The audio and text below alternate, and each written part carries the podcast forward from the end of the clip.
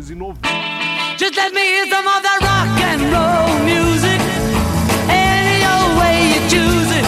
It's got a backbeat, you can't lose it. Seja bem-vindo ao programa Antigas Novidades. Aqui você vai encontrar tudo o que há de melhor na história da música recente.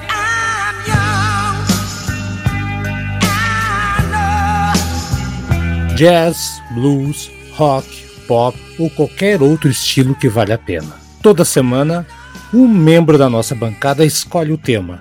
E é aí que o bicho pega.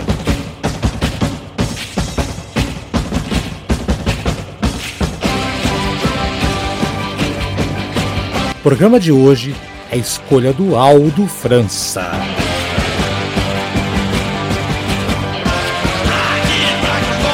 Lembrando que o programa Antigas Novidades é uma produção na pauta podcast.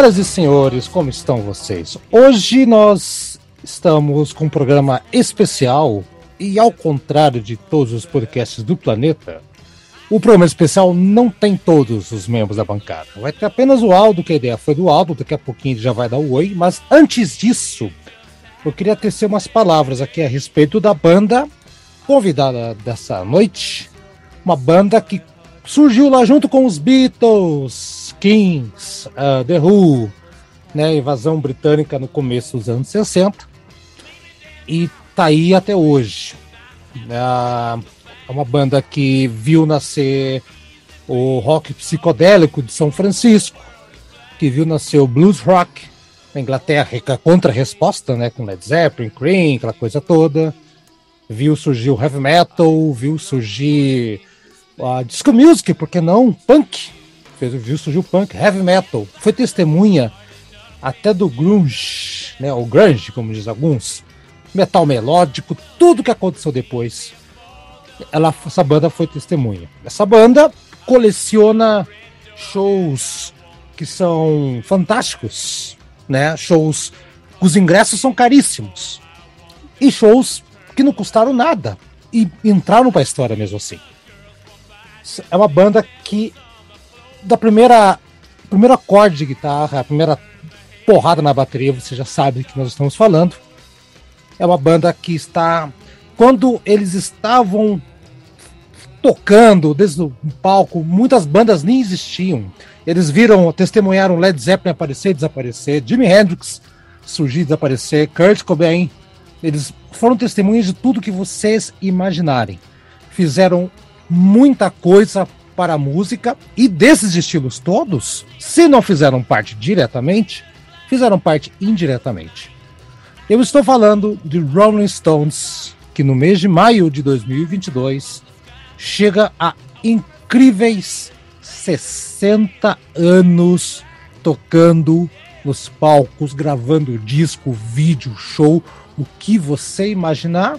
E hoje, programa aí, desculpa Aldo ter feito esse discurso longo de introdução, mas era necessário para falar dessa banda monstruosa que você é apaixonado e eu acho que nada mais justo do que a gente fazer um programa especial contando um pouquinho, não vamos contar a trajetória dos Stones, porque todo mundo já, ou já sabe, né? Quem não, não, não conhecer vai atrás, tem várias informações, mas vai dar aqui as impressões da gente a respeito dos Stones, vamos descobrir por que, que essa banda é tão importante, se bem que quem somos nós, Aldo, para dizer isso? Bom dia, boa tarde, boa noite. Olá, Haroldo. Bom dia, boa tarde, boa noite para quem está nos ouvindo.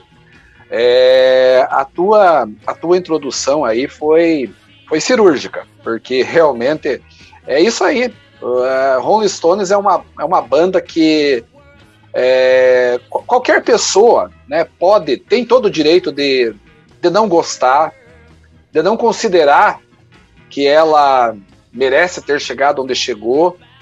É, pode achar que, a, que, que, faz um som simplório, pode achar que as músicas não são tão brilhantes como, como muitos dizem, mas uma coisa ninguém pode negar: é a importância dessa banda para a história da música, né? Porque uma banda que rivalizou é, com Beatles, né?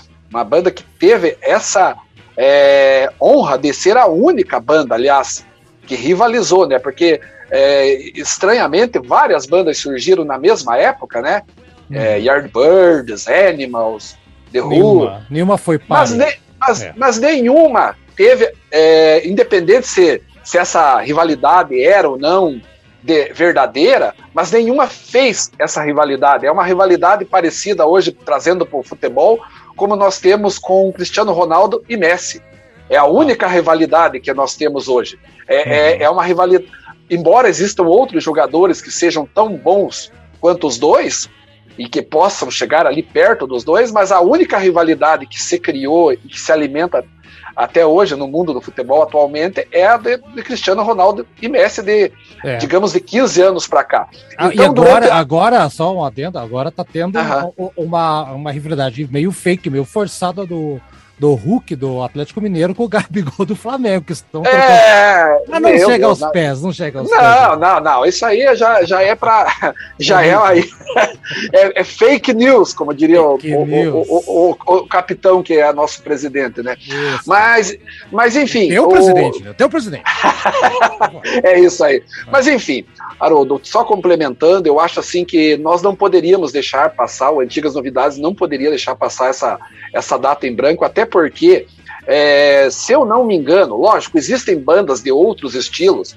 Aqui eu vou citar, por exemplo, os Demônios da Garoa, que existem desde os anos 40, mas não com, as, com a formação é, original, obviamente. Eles foram trocando as formações e hoje a, o grupo existe com nenhum da formação original. Então ficou o nome Demônios da Garoa e existe. O mesmo acontece com a banda The Platers lá, né? Que também existe. Ah, já mudou, tudo, mudou tudo. Já mudou tudo, né? A única banda que realmente tem, pelo menos na sua, é, digamos, na sua espinha dorsal, dois de seus membros originais é o Rolling Stones. Até o ano passado, nós tínhamos três, né? Infelizmente, Charlie Watts morreu. Embora. Mas, mas uh, uh, o show precisava continuar. E eu acredito que a gente que esse, essa deva ser a última turnê dos Rolling Stones também. Eu acredito que eles vão comemorar aí os 60 anos e a banda não, não vai durar, até porque não, não tem como, né? Mick Jagger não. já está próximo a completar 79 anos aí, né? Então fica difícil aí para ele continuar sacolejando aí no palco por mais alguns anos, né? Não, então eu acredito como. que eu acho que não. Que eu acredito eu acredito que os Stones também estão, mas eles conseguiram algo inédito, uma banda de rock, de rock é, que realmente precisa de uma movimentação em palco, completar 60 anos. Eu não me lembro de nenhuma outra, e não, não. sei se alguma outra vai conseguir, né? Não. Se, tem alguma, não, saber, não tem, sabemos. Tem, tem, sabemos. Existe, existe o The Who, né? O The Who pode ser a única que pode chegar, porque o The Who é de 1964, então em 2024, pode se o The Who tiver ainda Pode tá ainda nativa. O The Who com o Roger Daltrey e o Pete Townshend pode, pode. chegar pode chegar lá, né?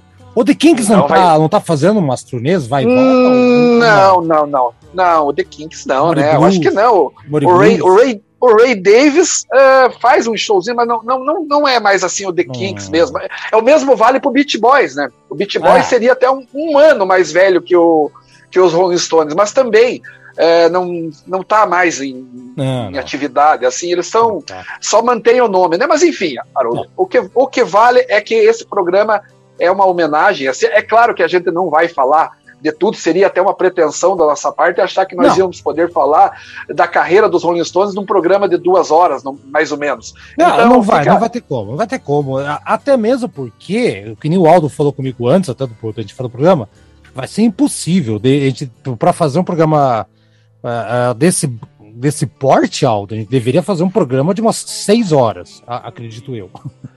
é, e olhe lá, né? É.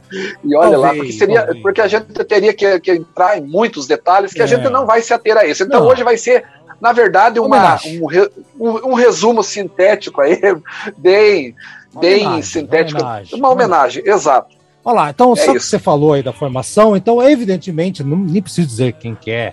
Os dois, as duas figuras centrais, né? Mick Jagger e o Keith Richards, estão aí até hoje, membros fundadores de 62.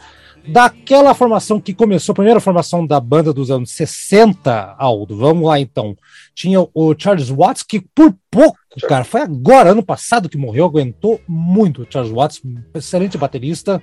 Tinha o Brian Jones, que, se não falha a memória, se me corrija, é o, é o que começou a banda praticamente. Era o, era o líder da banda, na verdade, né? Muita gente, às vezes, muitos não sabem Não disso, lembram, alguns É. não lembram disso, né? Que na verdade ele era o líder da banda até a, a sua morte, né? Ele foi o Exato. cara ali, o, ele, era, ele era uma figura maior, né, pra banda naquela ocasião do que, o, do que o próprio Mick Jagger e o Kate Richards. Exato. E o baixista, o Bill Willman, que é um puta baixista, que até hoje, daqui a pouco você vai comentar, quando chegarmos nos anos 90, por que, que ele puxou o carro da banda, né? Não, até hoje não entendi, né? Ah, ficou um tempão lá e depois vários outros guitarristas ah, acabaram passando. Vários não, o Mick Taylor, né? Na verdade, e o Ron Wood, Sim. né? São dois guitarristas né, que passaram, né? Mick Taylor, puta guitarrista, pra mim, pegou, acho que tá- talvez olha a fase mais. a melhor fase, melhor né? fase uma fase o Mick Taylor. né? Vamos debater isso. Será que o Mick Taylor é o responsável pela melhor fase dos Stones? Interrogação. É, né? é não uma- sabemos. Né? E o Ron Wood, que está aí, que era do. Ele era do, dos Small Faces, não fala a memória, né? O Rod Stewart. do, do, do, fe, do Faces, na Faces, verdade, não Faces, do dos Faces, né? Porque o, né? Isso, o Faces do, do, do Rod Stewart, né? Que, ele, que o Rod Isso. Stewart é vocalista. Que, aliás, faz um som, uma banda que faz um som bem parecido com o. Rolling Stones. Parecidíssimo. Então tá, a, banda é, surgiu ali, foi para a Inglaterra fazer aquela invasão britânica, né? Antes que. É, para a galera entender como é que foi ali. Na verdade, eles começaram lá em 1960. Eles colocam 62, que foi. Né? É, é que assim, Haroldo, eu, eu vou, vou- só permita-me interromper você para a gente contextualizar. É, 60 é o ano que eles se encontraram no trem lá, né? Isso, Eles estavam indo-.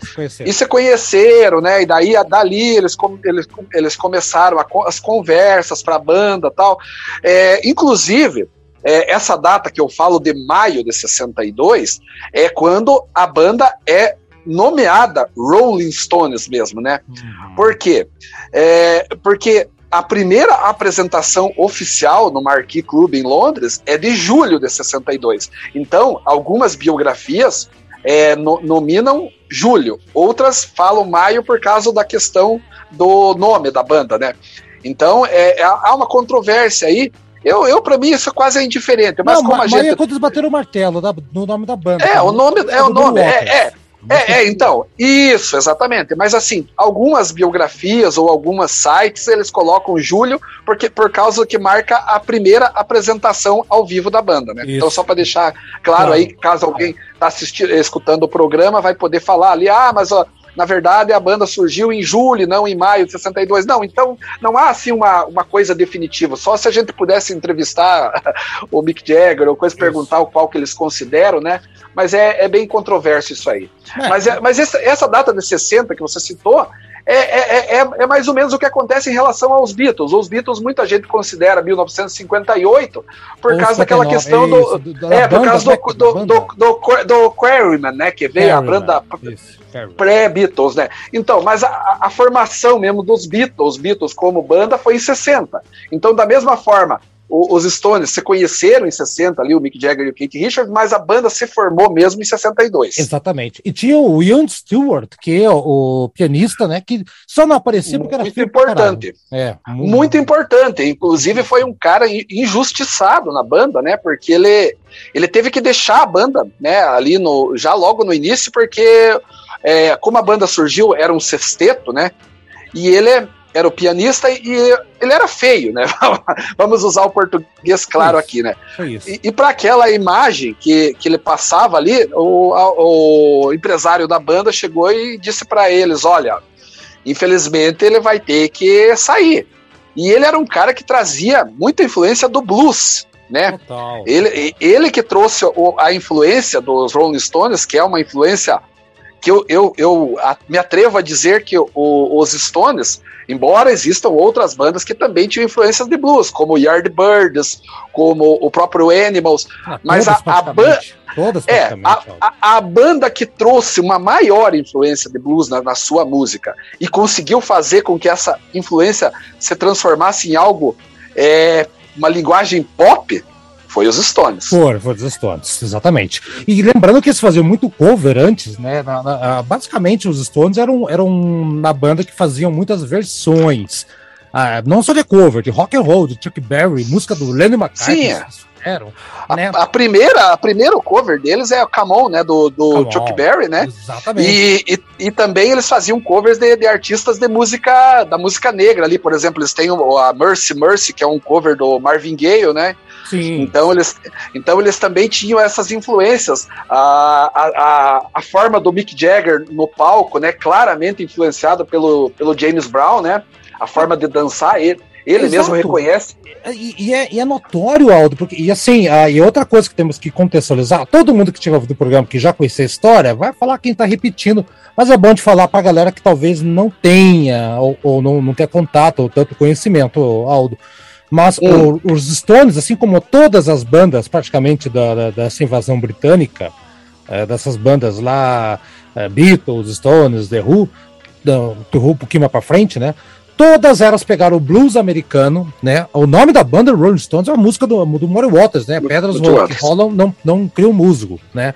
Eles pegaram o que os americanos meio que desprezavam, meio que não valorizavam, recalchutaram tudo, deram uma acelerada, fizeram com todas as, as suas influências modernistas da Inglaterra e entregaram um produto absurdo, absurdamente forte, assim. Então os Stones foram uma dessas bandas e, e quando alguém fala, ah, mas os Stones não compunham tanto, eu acho que o fato dos Stones terem feito essa mistura antes, pegando as músicas antigas de blues e fazendo cover e tudo mais, e, e versões, né, na verdade, dando aquela nova roupagem, esse que foi a grande escola do, do- dos Stones. Porque se eles tivessem começado com composição, acho que eles não estariam tão afiados para fazer as músicas que fariam, talvez tivesse caído no esquecimento, Aldo. Isso é uma teoria que eu sempre tive.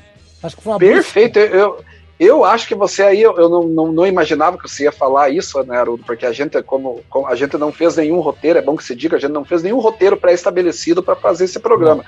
A gente está fazendo um programa aqui realmente como se fosse uma, um bate-papo, né? E esperamos que, que, que quem esteja ouvindo goste e, e depois também aí comente e compartilhe esse, esse áudio aí pro, pro- do, do programa para os fãs da banda. É, eu, eu concordo com você é, nesse aspecto, porque realmente é, o- os Rolling Stones eu acho que é- foi, foi ótimo para eles não ter é, composto logo de cara, né? É, ter sido ali uma banda que recebia composições de, de, de, de, de- outros compositores, é, feito versões, é, e só a partir de uma altura ali que eles é, passassem a, a desenvolver suas próprias composições. Isso deu uma, um, um corpo para a banda, né? Fez com que a banda criasse assim, uma, uma, uma certa identidade própria, e aqui eu tenho que entrar numa, numa, numa discussão que, eu, que, eu, que é inevitável, Haroldo, que é o seguinte: é, existe né, aquela velha é, máxima de que é, tudo que os, os Stones, é, os Beatles faziam, os Stones copiavam alguns meses depois. Isso é, é uma meia verdade, digamos assim. De fato, os, os Beatles, não dá para negar, eles eram referências para os Stones, até porque é, eram, foi a maior banda naquele período, e quando os Stones começaram, os Beatles já estavam, de certa forma, é, muito mais é, Já Já tinha arrebentado. alicerçado. Só não tinha não feito a invasão americana ainda, que foi em 64. Mas, mas quando os Stones nasceram, ele- ali na Inglaterra, os Beatles já eram, já eram deuses, já eram. Eu tenho, já eu eram- tenho uma, eu tenho uma visão parecidíssima com a tua, mas eu, eu vou além, Aldo. Vê, vê se você concorda comigo. Ah, Hum. É errado você falar que ah, os Beatles copiavam os Rolling Stones, e, ou os Stones copiavam os Beatles. É, é errado, porque todas as bandas nessa época eram parecidas, todas seguiam uma fórmula. Uns com dois guitarristas, outro com um tecladinho ali, outro com não sei o que tal, mas todos seguiam praticamente a mesma fórmula, que é pegar o blues, eh, colocar com aquela linguagem inglesa que foi a que aconteceu ali, né? Colocar os terninhos, os Beatles e os Stones, eram, os Stones já seguiram com um ar mais malvado, mas os Beatles ficaram dentro É, né? isso, Isso. Não, eu acho que. Não Continua, então, dá- dá- não, não, e só para terminar, e, e tanta verdade isso que eu falo, eu- eu- ó, o rei da verdade, né? Eu, eu, Não. eu acredito tanto nisso que eu falo, que você vê que os Beatles em 66 falam, cara, a gente começou a fazer ah, ah, um disco tal porque escutamos o disco do Bob Dylan, ou escutamos o, o, o Pet Sounds, né? Os Stones também, ah, os Stones foram aí e fizeram o, o, o, Their Satanic Majestic, né? Que é o disco é, e foi foram acusados injustamente. Mas quantas bandas estavam fazendo naquela época o mesmo tipo de som, tá? É, É, e, e- e outra, os Stones depois, eles mesmos a- a- criaram uma identidade que os Beatles não, não conseguiram. Tanto que os Beatles, todos os discos, eu eu como grande fã de Beatles que, Beatles que sou, pode reparar que depois de 66, pegar 67, 68, todo, nenhum disco dos Beatles é igual ao outro. E, e- e são geniais, entendeu? Eles não, só que os Beatles é uma banda que não tinha uma identidade, não tinha um DNA próprio, tinha um som Beatle. Som Beatle. sim. Mas não, mas não tinha uma música Beatle. Podia ser Hey Jude, podia ser eh, Revolution 9, podia ser qualquer uma. Os Stones já tinham um padrão, tinha um toque. Aquilo que eu falei na abertura. Tocou guitarra, puta, é- é- você não conhece a música dos. Nunca ouviu. Eu não conheço o disco Tattoo You, por exemplo, alguém falar pra você. Mas o primeiro acorde, o cara. Ah, esse é Stones. É, é isso que eu tô falando. É, Os, Não, os- é- os fizeram o seu próprio estilo e muito bom, assim, muito bem. Então, essa história que você falou que é copiava, não copiava, na verdade, todo mundo ali se, se- trocava informações. Não, não tinha uma cópia, Auro. Isso que eu penso. É, eu acho que é, é bem o que você falou, tem sentido, porque eles, as bandas elas se retroalimentavam, vamos usar esse, esse termo, né? Mas, o- mas o que eu quero dizer assim, Haroldo, é que é, exi- existe essa, essa teoria aí, né? Principalmente é, quando se trata aí de bitomaníacos mais, mais radicais ou que por algum motivo não gostam de, de Stones, que eu acho uma grande bobagem essa é, história. Se você, Ignorância, se você ignorância. gosta de, de, de o cara Beatles, tá- você não. É, isso, isso que eu falo. se, se o cara vem, ah, eu gosto de Beatles, não gosto, se o cara foi- e, e nunca foi atrás, e, e não tem desculpa, cara, tem internet. Então, o cara é um tremendo um ignorante musical ou preguiçoso. então, Não, É, e, e, e e aqui eu vou entrar em fatos que comprovam que é, os Stones não eram uma mera cópia, embora, eu repita, tinham sim referências dos Beatles, claramente, mas, mas não era uma cópia propriamente dita. Primeiro, é, a formação da banda já era um sexteto, os Beatles nunca foram um sexteto. Já começa por aí a diferença. Segundo, né, o- o- os Beatles tinham um vocalista que só cantava, que é o Mick Jagger. Os Stones, Então, você, falou, você falou os Beatles. Os- ah, desculpa. É, os, os Stones tinham o Mick Jagger, a figura central, só como vocalista. A- a- os, os Beatles nunca tiveram isso, nunca tiveram um- apenas um vocalista que não tocava nenhum instrumento, simplesmente usava aquela forma ali de, de dançar no palco, de eh, fazer a performance, de ser mesmo um, um- um- showman, um, inter- um- um- um performer na sua eh, legítima acepção da palavra, né? Eu acho que o, o, o- Mick Jagger, te- nesse caso, até ele teria muito mais a ver, a banda, se nós fôssemos pensar, é, com o, o The Who, né, que tinha um, um performer, o Roger Daltrey, né, ali um guitarrista que também era meio malabarista ali, fazia aquelas coisas que era o, o, o Pete Townshend. Então, é, é difícil você dizer assim, os, os Stones eram uma mera cópia. A mesma questão dos terninhos que você citou, os Stones foram, foi a primeira banda que é, abriu mão disso. Em nome justamente de, de criar uma própria identidade e Uhum. ah, aquele slogan lá que depois o empresário da banda criou lá, você deixaria sua filha é, namorar, Namorar. com o Rolling Stone? Isso aí já era para mostrar que eles eram diferentes, né? Já era para criar uma, uma, uma antítese ali dos Beatles, né? Exato. Não deixar, não deixar essa, essa coisa ali é, muito. Ah, são iguais. E, e- e outra coisa, Haroldo, não sei se você vai concordar comigo agora ou não, mas você pega, por exemplo, a primeira música que tem um, um- um riff ali marcante, né? Por exemplo, Satisfaction, que é o, o- o- talvez a maior música do- da, da- da- carreira dos Stones, a mais famosa, é, é um, é um riff ali bem é, forte, bem agressivo, né? E que até então os Beatles não tinham nenhuma música com riff daquele tipo. Não- não- eu, eu- sei que de repente você vai lembrar, ah, mas Twist and Shout já era. Não, eu tô falando é, é música- cover. É cover. é, é, eu tô falando de música com riff, e exatamente, ainda que Twist and Shout é um cover. É, e só veio ter Day Tripper, né? Um exemplo. Mais tarde. Então, é, é, tem coisas assim que, que os Stones, se for contar, eles, eles foram precursores antes mesmo dos Beatles. A questão Ah, da, da, Todos da. Sympathy, Sim. Sympathy for the Devil, por exemplo. Aquela, aquela batucada, a- o próprio tema meio satânico ali, né? Que não, não é exatamente satânico, mas a primeira música falar do, do diabo na sua forma assim, explícita, né? Nenhuma outra banda tinha falado, né? Banda de rock, né? Só o Robert Johnson tinha falado lá no blues eh, do diabo, né? Mas a primeira banda de rock que eu tenho lembrança de falar do diabo, da figura do diabo, foi, os- foram, os Rolling Ah, Stones, só, né? só, um detalhe, só um detalhe aqui, Aldo, antes de continuar. É, é, o, o, não sei se é o Ricardo Alpendre, lá do, do, do Poeirazine, a do Poeiracast, na verdade, é um, dos, um deles lá, o Bento, não lembro quem foi, que falou É. que um, um cara falou assim: Nossa, os Beatles de terninho. E o cara ficou puto, cara. Falou, Pô, os caras foram lá pra França, pegaram Não, não. o, o, o cara, o melhor estilista, o melhor negócio, para um cara vir aqui no Brasil chamar de terninho, cara. É. meu. Não, mas é isso mesmo, eu tô, tô só zoando aqui.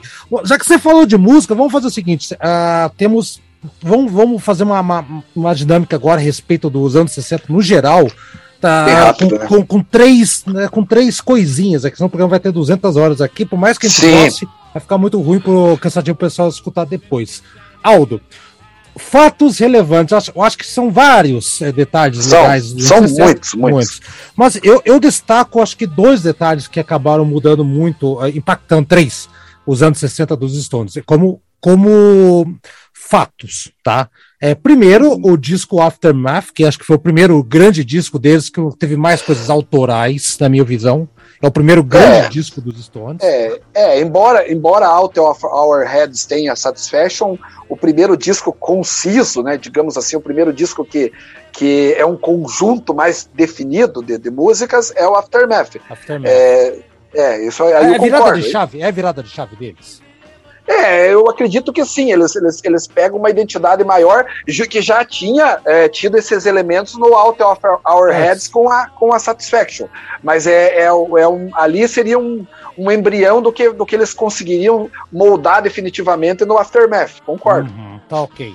Outro detalhe que eu acho releva- relevante é, e mudou drasticamente a história da banda é a morte do do, Do Brian nosso- Jones. do Brian Jones, que né depois ele disse que morreu afogado na piscina depois que ele saiu foi mandado embora da banda tava com problema de drogas né tanto que no naquele disco de 68 ele praticamente não gravou nada né como é que o, o que tem o Satanic não o depois do Satanic fugiu o nome aqui O Beggar's Banquet? o Beggar's Bank, exatamente.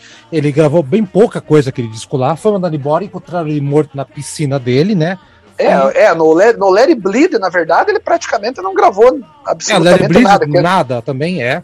E, a, o, e o, o caseiro da, da, da, da, da mansão do, do Brian Jones, antes de morrer, falou que ele mesmo, ele que matou, confessou, ficou uma coisa meio estranha, meio bizarra ali e tal, né? Mas mudou o som. Então, eu queria a tua opinião. Se não tivesse acontecido essa tragédia, o que teria acontecido com os Stones? Senhor Aldo, Pô, olha, é, é, é difícil prever, né, Haroldo? Mas olha, é, a- as influências do, do Brian Jones eram muito diferentes da- das influências do- do- dos outros membros da banda, né? Porque ele era muito mais voltado àquele lado psicodélico. Uhum. Você pode ver que as influências dele, ele, ele- ele é mais parecido, guardadas as devidas proporções, com o George Harrison, né? É. Ele é um cara, pode ver que ele gosta da, daquele negócio da cítara, daqueles instrumentos mais Indiano. Uhum. indianos tal. Então, assim, ele, ele, ele traz esse toque, né? Diferente na, na banda, né? É, não dá para dizer que a banda poderia mudar para um, pra um estilo mais. É, nos anos 70, será que faria a mesma coisa? É Pois difícil, é, né? Não dá pra dizer, mas assim. Não dá, não dá para dizer. Dá pra não, dizer. não dá. Mas assim, eu acho que a, a, a, a- a passagem dele, a entrada do, do, do, do guitarrista na, na sequência, eu acho que eu- aí começa, a gente já já vai entrar a questão da, da era de ouro do, do- dos Stones na- como disco, como disco, não vou entrar em detalhes técnicos, né? Ou, ou, ou de, de, de fama, né? Talvez a época mais famosa dos Stones tenha sido a, a estreia, foi mais impactante, né? Talvez, mas ah, e depois da morte do Brian, eles foram daí com uma. recuperaram forças, né? E foram fazer aquele show fatídico de Altamont. Que foi um, um É. show Mas esse foi uma falha ou, ou é um show folclórico? Como é que Sim. você encararia esse show aí? É, esse foi uma grande, uma grande bobagem, né? Um grande tiro no pé que a banda deu, né? Ao confiar a segurança do, do, do show a- aos Hell Angels, né? Nossa. Pô, era pedir, né? Pra, era tragédia anunciada, né?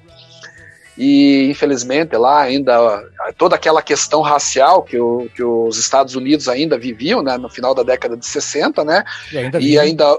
É, mas, mas naquele tempo com uma maior intensidade, né? Lembramos lá de todo aquele o discurso do Martin, do Martin Luther King, todo estava bem ali, Panteras efervescente, né? Negras. É. Tudo, tudo. E daí ainda um jovem negro ainda vai morrer es- esfaqueado por Hell Angels, né? Então é, é foi Jovem bem negro que compli- puxou a arma. Você tem um- e foi- é, dizer, Sim, era, uma, sim. era uma guerra declarada naquela época lá. Sim, sim, Não- sim. não é, era, ex- né? Exatamente. Era uma coisa ali realmente uma- um, um conflito racial bem bem forte, bem evidente, né? E que depois desse desse acontecimento, daí eles tiveram aquele show da paz, né? Lá o Hyde Park, né? Que o Mick Jagger tá vestido de branco inteiro, Isso, né? Isso. e justamente para homenagear né, o, o, o, o- to- toda, to- toda essa situação e também o Brian Jones, né, que também morreu, foi meio que em sequência ali, né, todas essas tragédias aconteceram é, meio na sequência, né, a- o show em Altamont e a morte do, do Brian Jones, né, tudo no, no mesmo ano, né, Foi, foi. Exato. e- Então é, é uma coisa ali, e ali significou o fim de uma era mesmo, Haroldo. É, um- é uma coisa muito estranha, né? Porque veja bem, 69, eu, eu sempre digo que 1969 é o ano mais importante da história da música.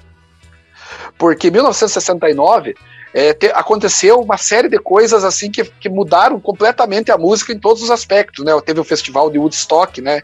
Que é o maior festival de todos os tempos. Teve a, a, a dissolução dos Beatles, né? Foi em 69, né? Embora alguns já acham que em 68 já as coisas já haviam degringolado, né? Mas a dissolução mesmo foi em 69, 70. Existe até um álbum lançado em 1970, mas que já tinha sido gravado anteriormente, que é o, o, It, o It Be, é anterior ao Abbey Road, né? Ele só foi lançado depois.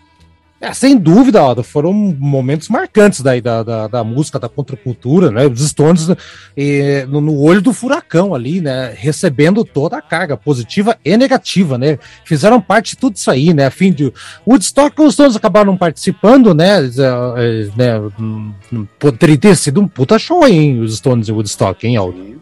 Porra, imagina. É, não, mas eh, por algum motivo né, era eles acabaram não, não, sendo convidados, assim como os Beatles também já estavam. Não, os Beatles já não se apresentavam desde 66, na verdade, não, né? isso. Ma- Mas, só que, veja bem, é, com o fim ali do, do- dos Beatles, né, em, em 69 também, junto ali com, com tudo, com o Festival de Woodstock, todo aquele fim daquela, daquela fase ali, paz e amor, né, é, tudo estava acontecendo, né, então ali foi uma virada de chave, né, e que ficaria ainda mais evidente, né, com o surgimento de, de bandas ali como o Led Zeppelin, né, que estava lançando seu primeiro disco em 1969, é, mudou, mudou completamente a, a, o- a forma de fazer música, né? Já não era Ah, mais. mudou, mudou, mudou. Então, e os, Sto- e os Stones, naquela situação, eu, eu quero crer ali que a banda, com toda essa situação de- de- da morte do Brian Jones, eles ficaram ali um, um período ali meio que meio que perdidos, né? Pô, porque, querendo ou não, os Beatles eram um referencial que eles tinham. É Como eu falei, eles não, não eram uma cópia, mas eles estavam ali sempre dando aquelas alfinetadas. Inclusive, It Be e It Bleed, né? É. É, mesmo ali em 69, tava tendo ali, ó, aquela, sempre aquela troca de figurinhas, né? Essa brincadeirinha saudável. É, Let It, Let It Bleed, né, por sinal, foi lançado antes de Let Antes It do Be, Let né? Be. É, mas, É. Mas, mas eles viviam naquela, com aquelas rusgas, né? Então, é, quando um, um dos dois parou, é, é como você perder o seu referencial. Vol- Volto de novo na comparação aqui. Seria a mesma coisa que o Messi se aposentar ou o Cristiano Ronaldo e, o- e um dos dois ficar jogando. Parece que você perde aquela referência que você tinha, né? O, o cara que você que você tentava superar, né? Que você te- sempre tentava fazer um disco melhor para Ah, justamente buscar, né? Um, um É. algo a mais. e, e- e outra, né, Aldo? Ah, não, é- não só os Beatles, nessa época não tinha mais nada daqueles anos 60 lá, do comecinho, praticamente mudou tudo. Os Stones estavam sozinhos. praticamente. Só o, o único foi o The The Who, né, que se manteve ali fazendo ali a Pesado. Domina em 69 ali, né, fazendo É. um som próprio, né, que, que, que, já, que já entrou, o, o Who acabou ficando meio fora dessa disputa porque ele era meio é, aquela cultura mod, né, que chamam, né, então eles acabavam não tendo ali a, Era a, a, Uhum. A comparação direta com Stones e, e- e Beatles. É. Eles faziam parte de uma outra é, é, galera ali com os Small Faces, né? Isso. Então é, é, é diferente um pouco. Mas enfim, é, a- aquelas bandas ali acabaram se perdendo no, no- no- no final dos anos 60, né? As que tinham surgido na, é, no início dos anos 60, né? Muitas se desfizeram. O, o Yardbirds mesmo ali é, teve o Cream daí na sequência, né? E, enfim, foi uma coisa assim E meio uma, virou uma- Led Zeppelin. E o Yardbirds É. era Led Zeppelin. Ah, é, é, eu, tô, eu, eu, eu, Led Zeppelin, confundi. é. E, o- e o Isso. virou, separou, virou Ginger Baker, Force, o Clapton, Leila. Isso. Não, mudou tudo, Isso. mudou tudo, mudou tudo.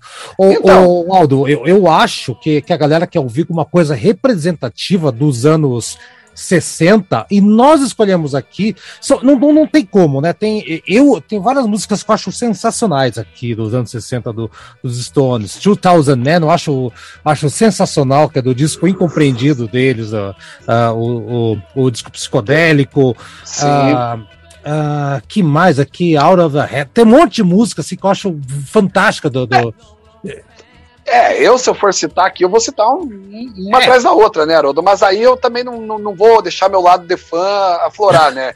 É, existem músicas que, por exemplo, estão em, até em álbuns que são bem é, deixados de lado, como, por exemplo, o Between the Buttons, por exemplo, é um álbum Nossa, que pouca gente bom. fala.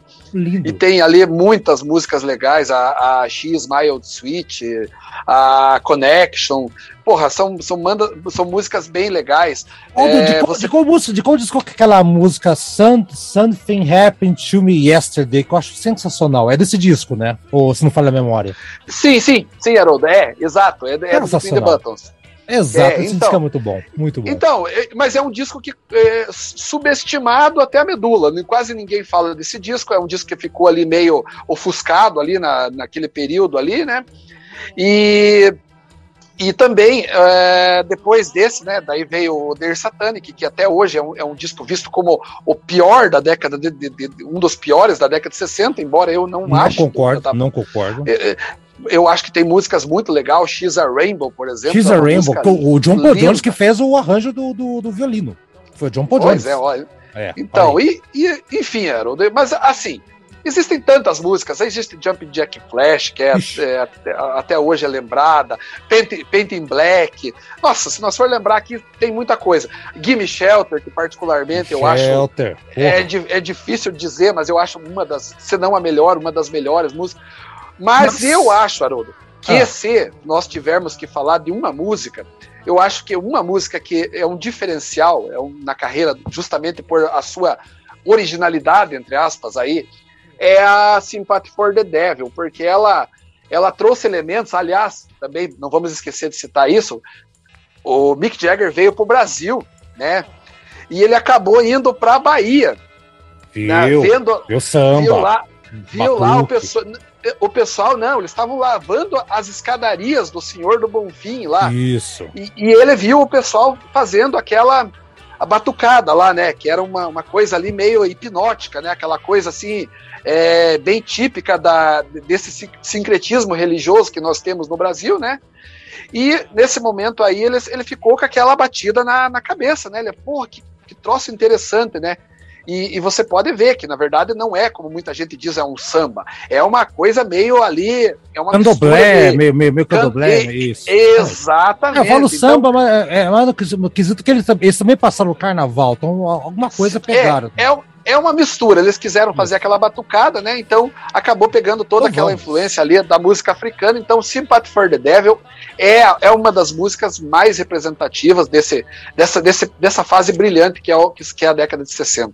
É, música que abre o Beggars Banquet de 68, então vamos ouvir, e na sequência vamos para os anos 70, fantásticos anos 70, para mim é a melhor década dos Stones, vamos ver se o Alto concorda comigo. Vamos lá.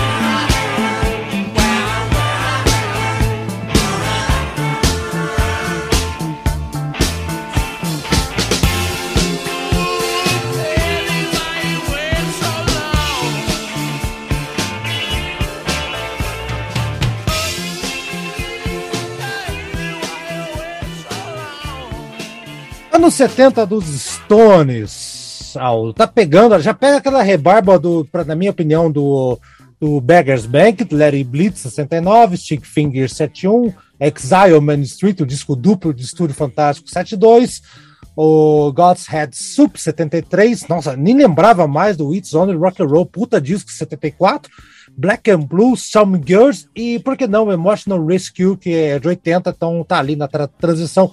Você pode pegar qualquer disco de olho fechado aqui, Aldo, colocar, que é, é, é, é não tem música ruim aqui. Nenhuma disco aqui, não tem nenhum disco nota abaixo de, vai lá, de 8, 8, Deu 8, deu 8. Vamos ser, vamos, não vamos ser tão fã, então, para não dizer 8,75, 8,75, é. cara. Não, não tem. Me diz um aqui. Porra, você diz foi mais aqui. fã que eu agora. Não, mas olha, olha essa seleção que eu falei, cara. Me diz um disco aqui É. que é menos que 8,75. Não, não, não, não, não, é de fato. Existe um disco aí que é um pouco incompreendido, que é o Emotional Rescue. Por quê? Porque ele tem ali uma. Hum. O Mick Jagger canta muito em falseto, então tem aquela dance, que é uma música meio discutível, né? Que ele, Sim. que ele começa. e- então, é, a própria Emotional Rescue, né? Ele, ele meio que imita os, os Gees, eu não sei se, se pra zoar ou não, ele faz ali uma, uma vocalização bem parecida ali com o que, que os Gees faziam na virada dos anos, dos anos 70, ali naquela fase do Staying Alive, né? Sim, sim, sim.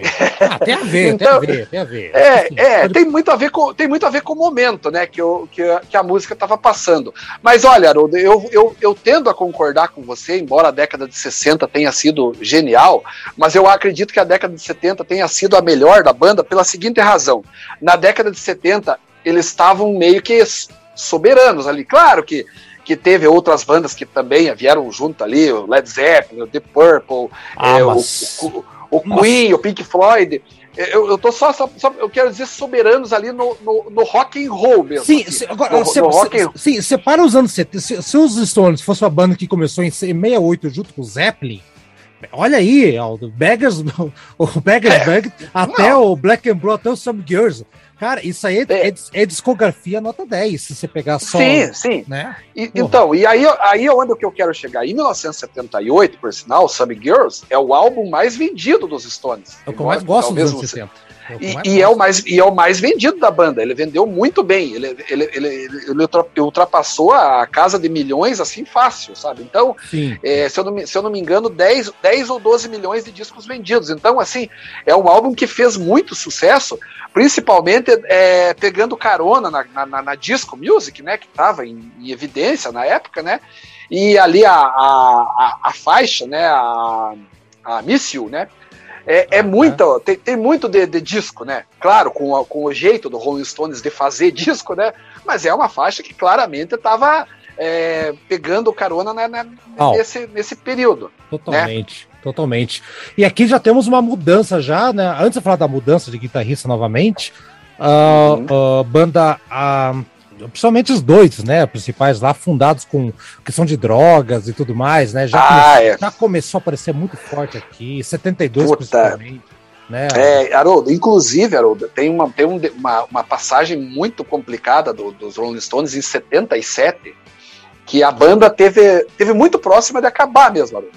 Ela, Sim. ela não acabou por, por, por pouco, porque o, o Kate Richards foi preso no Canadá. Eles estavam naquela turnê do, do álbum Love Black Live. Ah, tá. tá. É, isso, que viria a ser o. É, do Black and Blue, que viria a ser em 77 o Love You Live, né? O ao vivo Isso, duplo. Love Live, exato. Aí, aí o que aconteceu? É, ele foi preso com uma quantidade enorme mesmo de cocaína, né? E o, e o, e o pessoal do Canadá, a justiça canadense, pegou firme para cima deles, pegou pesado. E o Kate Richards ficou preso por vários meses. Pegou, se eu não me engano, dois ou três meses de cadeia braba mesmo.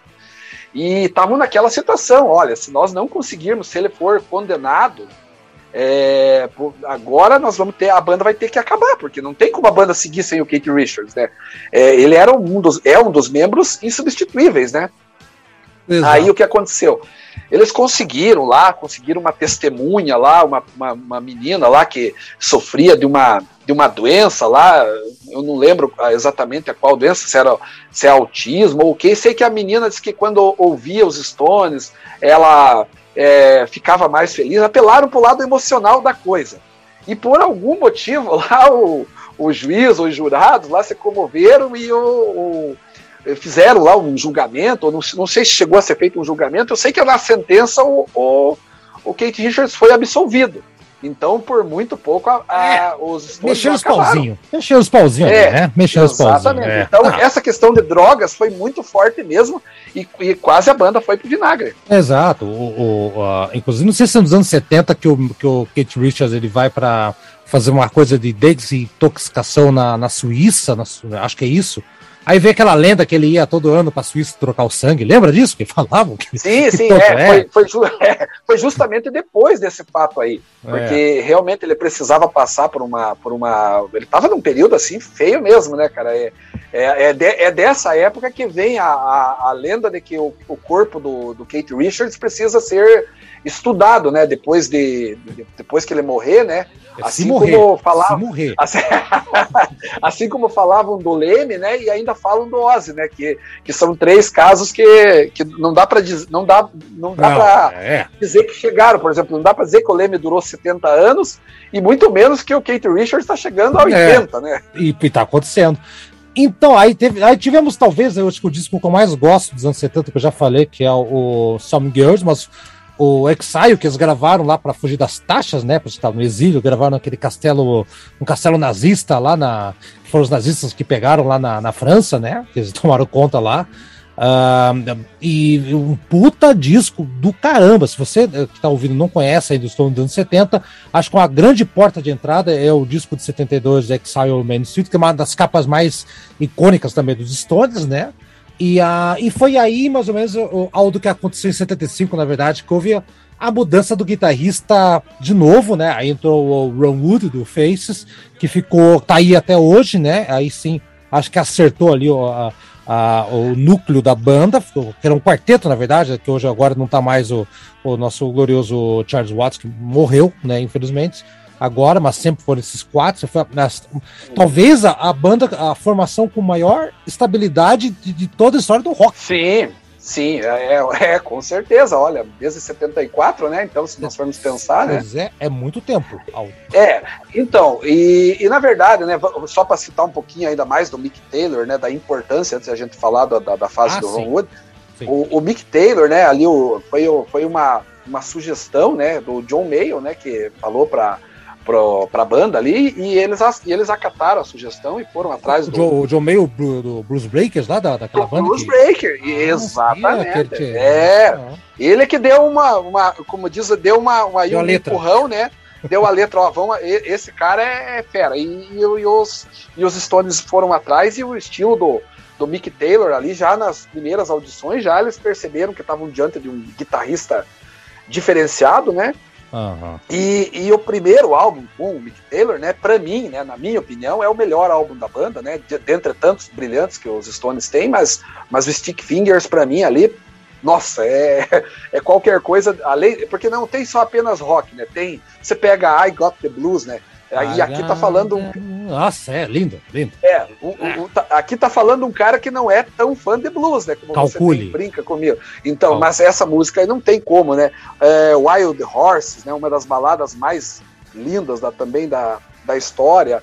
Sim. É um disco perfeito. E com, e com a capa, né? Aí sim, a, a capa mais icônica. Mas a mais icônica. Duvidosa, sem dúvida, um gosto Que duvidoso. estragava os discos da loja, sabia que eu- era um É, explica, o zíper- pra o galera, zíper- quem, quem, quem, o quem tá zíper- escutando. Explica aí. É, o zíper ficava ali naquela, naquela região ali, que tinha um zíper, né, de verdade, e daí quando a pessoa mexia com o zíper, né, pegava embaixo ali no, no envelope, né, e acabava, às vezes, rasgando o envelope, e quando não, acabava pegando no próprio disco, né. Exatamente. Então muitas, muitas cópias acabaram sendo avariadas por causa disso. Então essa capa aí do Andy Warhol, né, é, acabou sendo, assim, também bastante icônica, né, Ah, é E o- e verdade, foi ele que fez. É. e o Mick Taylor, né, cara, foi responsável ali por quatro álbuns que, nossa, né, dispensam comentários, né? É, são, são álbuns que, é, como você bem falou, não tem, não tem nada ali a, a, a ser a se tirar e nem pôr, né? São, são álbuns da, da melhor fase da banda, né? Que eu considero ali de, de 68 até 78, né? São 10, 10 anos. anos. 10 anos que eu considero 10 anos fantásticos mesmo, né? Mas, enfim, é, é, é uma, uma. O Mick Taylor sempre é bom a gente falar sobre ele bastante, porque ele é o, é o cara, para mim, que, que mudou, né? E conseguiu levar o, os Stones é, numa outra. Num outro patamar, digamos, né? Usando Por que ele saiu, Aldo? Eu, eu nunca, nunca sei por que ele saiu da banda. Olha, eu, eu, eu não, não sei, Haroldo, também exatamente o motivo, né? Fala-se em muita coisa, fala-se em, em divergência musical, fala, ele queria mais participar de mais. É porque ali, veja bem, naquele período, a, a parceria Mick Jagger e Kate Richards já estava bem solidificada. Então, querendo ou não, eles eram o- o- os compositores da banda, né? Então eles, eles poderiam até aceitar ali ah, um riff, os riffs que o Mick Taylor criava, alguma coisa assim, mas eles não eram muito de abrir espaço para composições naquela época. Você pode notar que a maioria das músicas É. desse período é Mick Jagger e Kate Richards. Ah, né? foi isso então. Então foi, tá. É. Então foi. É, tem, e daí o que, que eles precisavam? Eles precisavam de um guitarrista que aceitasse, de certa forma, essa. Um é, Minion. ser um, um coadjuvante, vamos dizer assim, não. Um- que o- essa aí, o- queria- eles, eles queriam um Minion. É. E aí o que aconteceu? Eles, eles tentaram, porque veja bem, aí existe uma outra coisa, Haroldo, que eu acho que você deve saber, mas, e, o- e alguns ouvintes que, tem, que vão ouvir o programa tam- também sabem, mas talvez muitos Gallagher. não saibam. O Holly Gallagher tentou. Rory Gallagher, Jeff Beck, Jeff Beck Steve Marriott, Steve Marriott do Rumble Pie também, né? Puta merda. Só que o que, que aconteceu? Eles perceberam que esses caras eram Estrelas. figurinhas carimbadas, estrelas. Pô, eles iam tirar o Mick Taylor pra colocar um cara que, ia, que, cara que ia brilhar de novo mais que eles também na banda. Imagina. Então eles não, eles não queriam isso, né? O Ron Wood, embora fosse um guitarrista já do Faces, o Faces não era. O, o, o Ron Wood não era uma figura tão consagrada como, como esses aí, né? Como Jeff Beck, como Steve Merritt, como Rory Gallagher, né? Então, eles optaram pelo Ron Wood e acertaram em cheio, porque o Ron Wood também casou ah, perfeito. perfeitamente perfeito, com é. aquilo que a banda queria, né? E dali em diante a banda foi, foi para cima e, e, e, e a fase, coincidentemente, a fase de maior sucesso da banda começa com o, com o Ron Wood, né? É, é- Black é and Blue, foi? O Black, Black and Blue. and Blue, Exato. Black é. and Blue, que já, ven- já vendeu muito bem, e depois, né, o Tá. estouro definitivo com o Some Girls, né? Exato. Aliás, é do Some Girls que a gente vai ouvir agora a música de virada, já que falamos dos anos 70, vamos partir para a década de 80. Aldo, pra, é, é, você não ficar triste, assim, vamos colocar que é os Stones da década de 60 é o Brasil de 62. E os Stones da década de 70 é o Brasil de 70 da Copa do México. Podemos ficar assim, não? É, Tá é, é uma boa comparação, é uma boa comparação. É uma, é uma comparação, é um time que, que conseguiu, né? ambos foram campeões, né? Ambos conseguiram As suas características. Exatamente. É, exato. Então tá bom. Vamos ver então Míssil, que é a música que. É, é a que abre o disco, na verdade, a, a- do Some Girls, né? É a primeira, né? Ou eu tô Sim, louco? sim. É, Sim, exatamente. sim. Vamos com Míssil e vamos partir para a década de 80. Aí sim, acho que a década mais ah, complicada dos Stones, mas aí seguiram o filme, vamos lá. Vamos lá.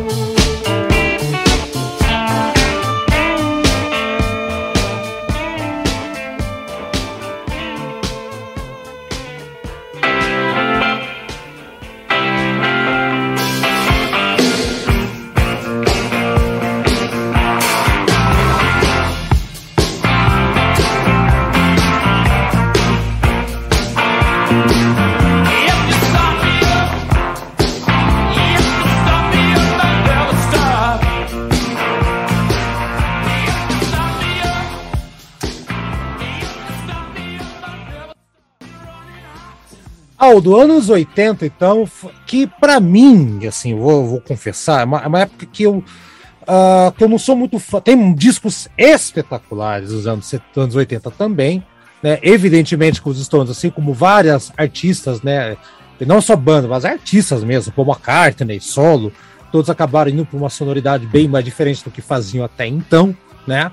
Então tem lá o Tatsuyu, que eu acho um disco bem interessante, né? Mas eu confesso que os outros discos ali não tem muita coisa que me chame a atenção. Talvez os Steel Wheels ali, né? Ah, é, era o que Né? eu ia falar. É, Steel Wheels assim e tal. Mas Undercover é um disco que não, não, não, me chamou muita atenção. É uma época que os Stones, eu acho uma época meio apagada da, da, da história dos Stones, é, pri- principalmente porque os próprios membros né, já estavam fazendo, ah, começaram a fazer trabalhos solos. Né? É, Saiu muita coisa. então, assim. Haroldo, E aí? E, exato. Então, é, Haroldo, o, o Tatuyu abriu a década de 80 muito bem, né? Porque, porra, ali tem a Start Me Up, né? Que foi uma Sim. faixa que es- estourou bastante, né? Foi em 81 também que eles fizeram aquela aquela turnê que também resultou no, no, no álbum ao vivo, né? De, de 81, agora que me deu um branco aqui. Still Mas Life. é um álbum É o Still, Still Life. Life. Muito bom, perfeito. Muito bom ele. Então, e, e- e- e novamente teve uma, uma turnê no, americana, né, em 81 também, que é até famosa, uma, uma cena aí que tem no YouTube, para quem quiser ver, que é- Das tem um bexigas? cara que- tem, exato, que daí tem um cara que invade no, o palco e, o, e o, o Kate Richards senta a guitarra no, no cara, né? Desce o braço. E que- então, eles estavam. ele- ali eles começaram muito bem. O que, que começou a causar o desgaste e, e isso se refletiu na música, né? Foi justamente assim, que em 83, né, eles gravaram o Undercover, que já é um álbum que é, eles gravaram no- claramente no, no piloto automático, né? É, Exato. é, é um ál- é, na minha opinião, mesmo sendo um fã da banda, é, na minha opinião, o álbum mais fraco da banda, o Undercover. Concordo. E, E ele tem, embora tenha uma música legal ali, aquela I Wanna Hold You, que, eu, que é cantada pelo Kate Richards, eu acho uma música até legal.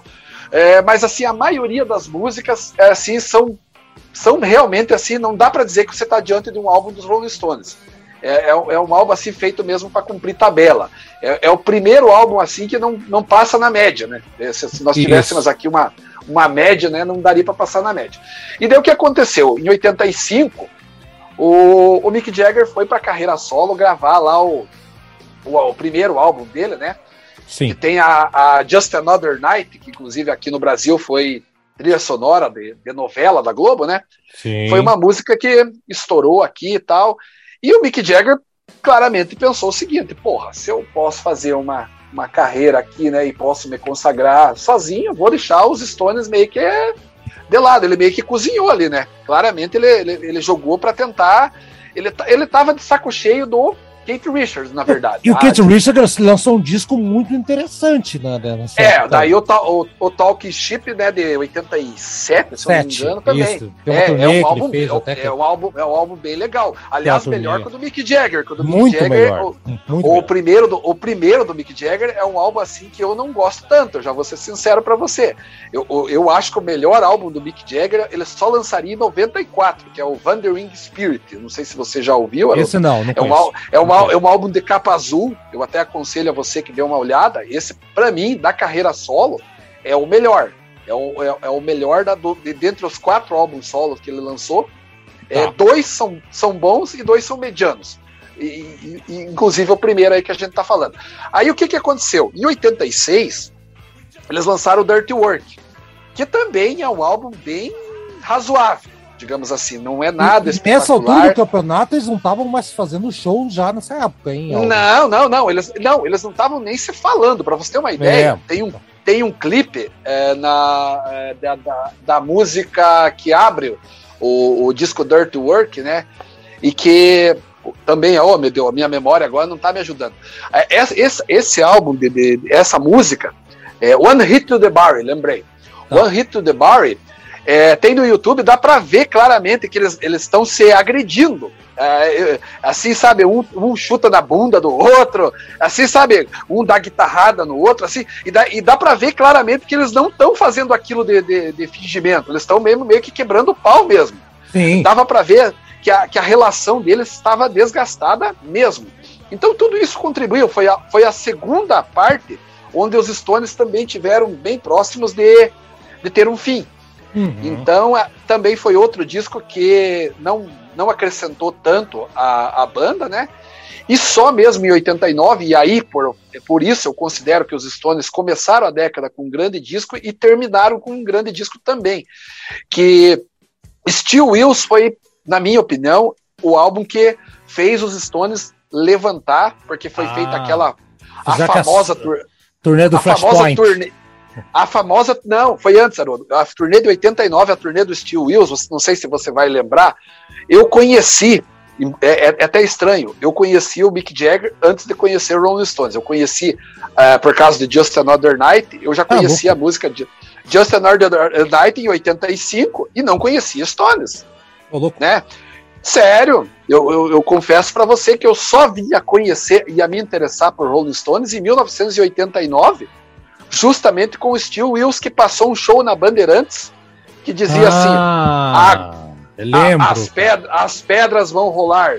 Lembro. Daí aparecia lá toda aquela propaganda e passou esse show da turnê Steel Wills. Tá Foi certo. ali que que me deu aquele start para começar a acompanhar e, e, começar a correr atrás da banda e comprar discos. Até então, para mim, Stones era uma banda que, sabe, é, é, até estranho eu, como fã da banda, falar isso, mas eu conhecia Stones pra, pela música dos Incríveis. Era um garoto que, como eu, amava os Beatles e os Rolling Stones. Que não é eu dos conhecia... Incríveis, que é uma música italiana. É, que é uma música do Gianni é a música do Gianni Morandi, uma música Isso, italiana, né? É. é Era um mas, mas, enfim, que como eu amava Beatles e Rolling Stones. Exatamente, mas é uma música que aqui no Brasil estourou, estourou primeiramente na década de 60, né, 68 com, com os Incríveis e depois posteriormente foi 1990, assassinada com... pelo pelo Engenheiros do Havaí. Estamos mas... pulando, um detalhe interessante aqui dos anos 80, que uh -huh. nós tivemos aqui, Aldo, a morte do Ian Stewart, que é o, o ah, único O único da- dos Stones que não é inglês, é escocês, quer dizer, é britânico, né? Morreu em 85 de ataque, de- aliás, de, de infarte, né? Infarte. a- É, é, então, E o Ian, e o Ian Stewart, Haroldo, era um cara muito humilde, né? Vamos, vamos convenhamos, né? Porque ele aceitou, né, ser deixado quando tiraram ele da banda lá, já no início lá, ele aceitou ficar como músico de apoio, né, da banda, não sendo um Stone original, né, não sendo um- propriamente aquele cara que aparecia, né, como como parte da formação da banda, né?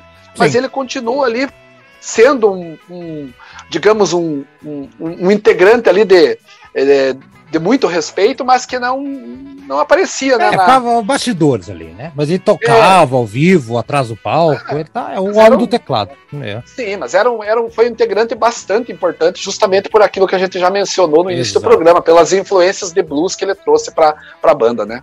Tá. Vamos ouvir então o década de 80, fechando aqui com Star Me Up. Eu acho que não tem outra música dos anos 80 que representa melhor os Stones alto.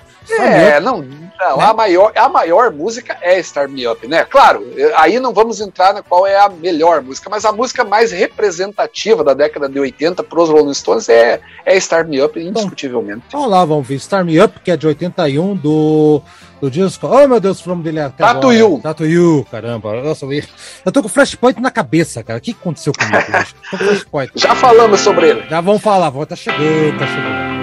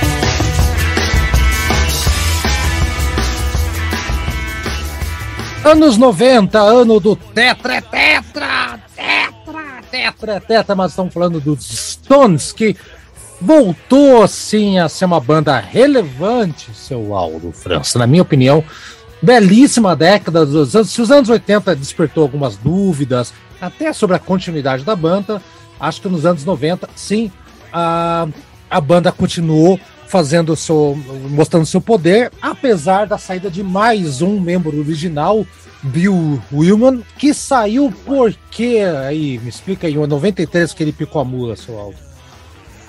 É, na verdade o Bill Wyman já estava meio é, ali, é, toda, toda, tudo ali era uma questão de, de, de desgaste também, Haroldo. Né? Ele já foi uma questão assim, de, ele, ele era mais mais velho, né? Sabe que o Bill Wyman é de 1936, né, cara? É, então é, ele, antigas. ele é um cara que hoje, hoje tá com 86 anos, né? Tá vivo Então, ainda? é- E o Caramba, Bill Wyman sim, né? Bill Wyman sim. tô louco. Eu, eu, de, ó, agora você me pegou agora, Haroldo, mas eu acredito que sim. Só se eu tô cometendo aqui uma, uma gafe, não tô me lembrando, mas, mas me parece que sim. Me parece que sim. Ele não, Eu vou ver aqui, vai, é- fala- vai falando que eu vou pesquisar. Vê, vê- vê lá, mas é, é certeza que ele é de 1936. Então dá uma pesquisada aí só para nós, só pra- só pra nós não ficarmos com essa informação sem passar aí pro, pro ouvinte. Eu não tô. Minha memória não tá me ajudando nesse momento. Tá mas enfim. 36 e tá vivo. Tá vivo, tá aqui. Viu? É, Olha aí. rapaz. Fortinho, Ah, velho. que bom. Eu ia, eu ia me sentir muito mal se, se, se você dissesse que ele tinha morrido e, eu, e, eu, e eu- e a minha memória não ajudou. Daí eu pensei, pô, será que eu tô tão ruim assim? Mas eu, eu tinha essa consciência que ele estava vivo, sim. Aí. Mas enfim, ele, ele tava naquela. Na, num, período assim que ele também já tava meio. Porque, vamos falar bem a verdade, né? Em, em 90, nos anos 90, os Stones já eram considerados uma banda veterana. Já, já era uma. É, já era uma banda que tinha 30 anos, né? Nós formos considerar 92, por exemplo, né? No- eh, que, na, que na verdade ele saiu em 90 e. eh, Foi Três, nas vésperas. 93. Da, isso, nas 93. vésperas da Voodoo, da, Voodoo Lounge, né? Que é de Aham. 94. Aham. E- então, veja, a banda já tinha mais de 30 anos de, de existência. Ou seja, ele já era um, um- um senhor ali de, de quase 60 anos, né? Em, em 1993. Ele tinha 57 anos, era o, era o, o mais velho. Então ele já estava assim, meio naquela. é, meio saco cheio de tudo, né? E, e você e note-se mais uma coisa: os Stones passaram a ser uma, uma, uma, uma mega empresa, na verdade. Isso. A década, a década de 90 marca uma outra coisa. Os Stones viraram uma banda profissional em todos os aspectos, né? E isso talvez também tenha influenciado o Bill Wyman a tirar o time de campo, né? Ah, não, isso aí tá, tá muito tá muito redondinho, tá muito. Porque o Bill Wyman é da, daquela fase que tudo era na base do, do improviso, vamos fazer. Não precisava todo essa, esse aparato, esse negócio de ficar lá é, é, ensaiando muito tempo e tal. Então, eu acredito Exato. que tem uma, uma série de, de- de fatores ali que influenciaram, né? E isso acabou é, criando essa, essa situação aí, né? E daí depois do lugar é, dele, né? a- acabou vindo aquele. O, o- Entrou, entrou um cara que, um cara que ele, na verdade, ele entrou como contratado, é Jones, Daryl Jones, uma coisa Daryl Jones, Daryl Isso. Jones. Por É. sinal, toca muito bem. assim. É, mas ele é um contratadão, né? Ele é um. É um contratado, exatamente. Ele não é um. Ele, é, ele não chega a ser um, um Rolling Stone, né? Mas ele faz parte, assim como aquela vocalista de apoio, a Lisa Fischer, né? Que é, Ah, desde 94 para cá, ela também passou a ser uma, uma espécie de integrante feminina dos Stones, né? Ela já está com quase 30 anos na banda, né? Então também passou a ter uma certa relevância. Ela faz os vocais junto com o Mick Jagger, de Jimmy Shelter, em todos os shows. Enfim, chegamos aí num ponto, né, Haroldo, que em 94 veio a maior turnê da história. Flashpoint já tinha sido um disco grandioso, né? Você- Que é ao vivo, né? aí, Que é um disco ao vivo. Que é bom ao caramba. Isso. Bom pra caramba, tem duas músicas inéditas, inclusive uma, Isso. uma muito legal que é Hardwire, uma música que ah, eu recomendo aí pra quem eh, às vezes não sabe que existe uma pérola escondida dentro de um disco ao vivo, uma É. música de estúdio, né? E Isso. Hardwire é uma música sensacional. E em 94, a Voodoo Voodoo Lounge Uhum. foi tão grandiosa, né, que pela primeira vez os Stones resolveram pintar aqui pela, pelas nossas terras, né, pela terra Isso. Brasil, né. Exatamente. Por sinal, foi um show, né, um, dois shows, aliás, né, dois shows assim fantásticos, né, um em São Paulo e outro no Rio, né. que fizeram história, né? Então, todo mundo lembra do- da, da comoção que foi aquilo. A, a Globo acabou lançando uma coletânea, né? É Relançando verdade! A Rot, Rot Rocks. Rot Rock, verdade, não lembrava desse detalhe. É, Tentaram ganhar em cima ainda, hein, Globo maldita. sim. É, e a Globo, inclusive, transmitiu, né, obviamente, Show. o show ao, o, o show ao vivo lá na. na- na- Não foi na que aquele jornalista, o Bruce, que, que tava O comentando? Exatamente, o Cu, Eu o Cu lembro. Bruce. Sim, e- e- isso da primeira vez, em 98 foi o Zeca Camargo. Ah, foi Zé Camargo, é. Caiu o nível. É. Maldade da sua parte, Haroldo. É. Mas enfim, o, o, o 94, então veio todo aquele aparato, todo mundo lembra daquele show assim com com toda aquela, aquela aquele palco gigantesco, né? Todos aqueles efeitos, aquela Nossa, aque- nossa. aquela língua que, que vem quase no meio do palco lá lambendo a plateia, né? Aqueles efeitos especiais, tudo. Então realmente foi um foi um show bastante relevante, né? E eu foi, foi o, segundo show que eu saí da, daqui de Curitiba para ir ver ao vivo. Eu tinha ido. É, é, em 93 eu tinha é, visto o Metallica no dia 1 de maio de 1993 no estádio do Palmeiras, o antigo Palestra Itália, né? Pa- Parque Antártica. É. E, e em 27 de janeiro de 1995 eu fui ver os, os Rolling Stones, né? Olha, bem No Pacaembu, né? bacana. No Hum. Pacaembu. Caiu um temporal, Haroldo, caiu um temporal. Foi bem interessante. É, mas- mas pode chover canivete essa hora, meu amigo. Ah, né, nessas horas você não pensa, você não pensa nisso. E daí em 98, obviamente, também acabei indo lá na, na, na Bridges to Babylon Tour, né? Isso, que também. Do, do Disco- E que essa já fui lá no Rio de Janeiro, foi meu primeiro show no Rio daí. Foi, foi na Praça da Apoteose, do Sambódromo, né? Uhum. e fui, fui lá também acompanhar. Então, as, é, as duas vezes, as duas primeiras vezes que os Stones, que os Stones vieram no Brasil, eu tive Tava o, lá o o Aldo. pra- o- o prazer de acompanhar a- Exato. em, em loco. É. E foi. E como você falou, foi- antes de você começar também a falar, então, que, que você ia falar, Haroldo, foi, foi assim. é, realmente, eu acredito que uma grande parte, uma grande parcela de fãs da banda, uma nova parcela de fãs mais jovens se formou devido a essa vinda para o Brasil. Ah, sim, sim, sim, sem dúvida. E, e eu acho que nos anos 90 tem outro detalhe que não, não a gente deixou passar no primeiro bloco e não, não, e não vai passar, não passarão. Não passarão. Em 68, os Stones, eles, naquela pira da- deles lá, eles fizeram uma apresentação num circo, num- numa espécie de circo que eles inventaram, Rock and Roll Circus, que é um, era- Sim, era pô, pra ser um disco, lembrado. um show, um, VH, um VHS, um, um filme de cinema, sei lá, o que foi o projeto. E qual que era a história? Era um circo, um picadeiro, né, dos Stones, como o circo dos Rolling Stones, e que várias bandas tocavam antes, né? Então, Jethro Tull tava lá com, com o Tony Iommi O dublando, Tony né? Iommi na guitarra, pô, é sensacional, impagável. Incrível. aquilo. Ah, incrível aquilo. Tava o. o ah, tocou lá o The. O The uma- roubou a cena, fez uma puta. É, aliás, as más línguas dizem que foi por causa disso que os Stones não quiseram que. Exa- É. In- Inclusive, até o John Lennon participou, fizeram uma banda chamada The Dirt Mac, ele com o baterista do. Isso. baterista do, do Jimi Hendrix Experience, com, né? E uma- montaram uma Com banda. a Yoko, com a Yoko Ono assassinando lá, gritando que nem uma gralha. Tem- e tem um detalhe legal desse show aí, que o Ian Anderson, do, o, o vocalista e flautista do Jethro Tull, ele conta que o Tony Iommi tava todo animado quando viu o John Lennon. Tava todo animado. E tava, e, nossa, olha o John Lennon lá, e o John Lennon, vai pedir autógrafo do John Lennon, aquela coisa toda, né? Tony Iommi novinho, né? Aí Sim. o, aí o, que o Ian Anderson viu o, a Yoko Ono fa- reclamando do som da guitarra, e, o- e pedindo água depois, reclamando, e tudo que ela falava, o John Lennon ia lá e baixava a cabeça e ia correndo fazer. E o Ian Anderson olhou pro Tony Iommi e falou: Você tá idolatrando aquele cachorrinho ali? Tu- tudo que a outra fala é esse. tá? Cara, não faça isso. Bem assim.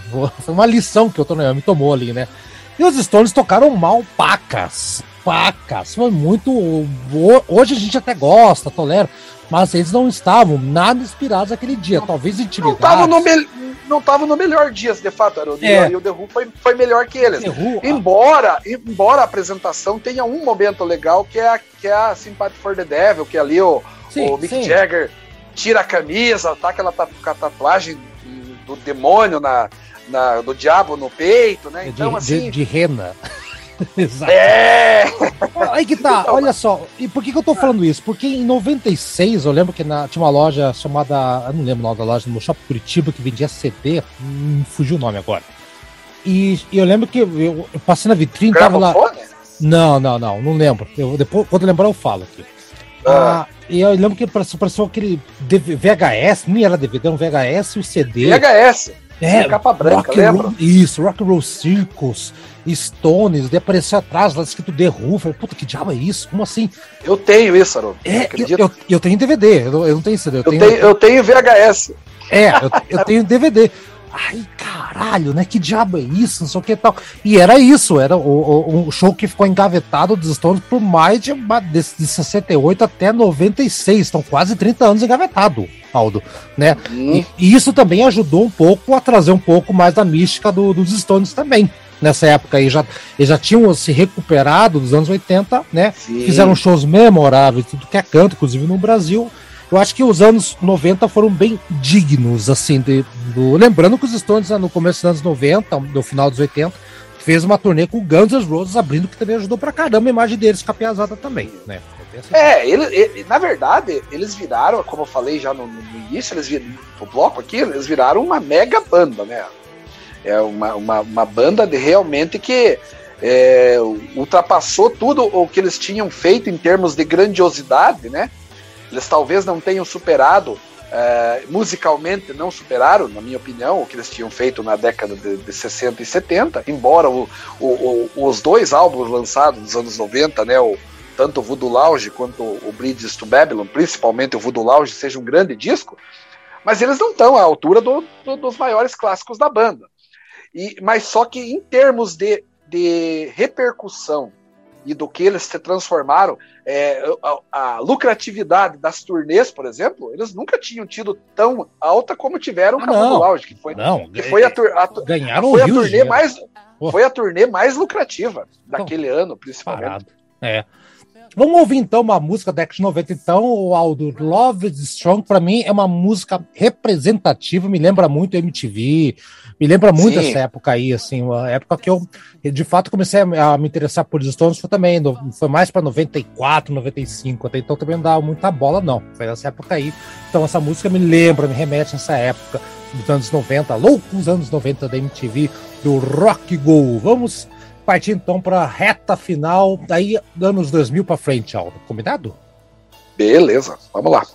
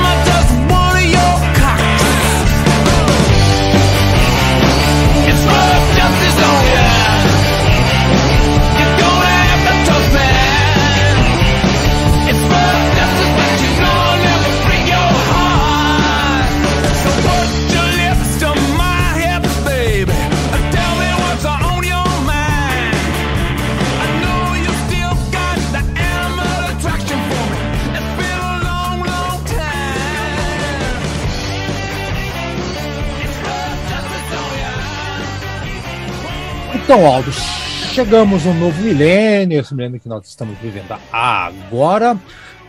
Que os Stones gravaram muito pouco em estúdio, hein? O que, a, a produção deles dos anos 90 é a mesma produção do, de 2000 pra frente, né?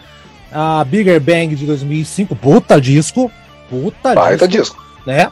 E Blue e Lonesome de 2016, que eu confesso que eu ainda não escutei, Aldo, não escutei. E você, e você provavelmente vai gostar até mais que eu, porque é um disco, é um disco calcado totalmente no blues. Ah, então eu vou gostar. Então eu vou atrás. Agora, agora você falou a palavra chave, a chave. Agora eu vou atrás. Pode, pode pegar, pode, pode ir atrás. Eu tenho certeza que você vai depois dizer pra mim, pô, Raul, eu, eu tava perdendo esse disco aqui, porque eh, se esse disco for o último disco dos, dos Rolling Stones, eles fecharam a, a carreira com, Bem, com chave é. de ouro.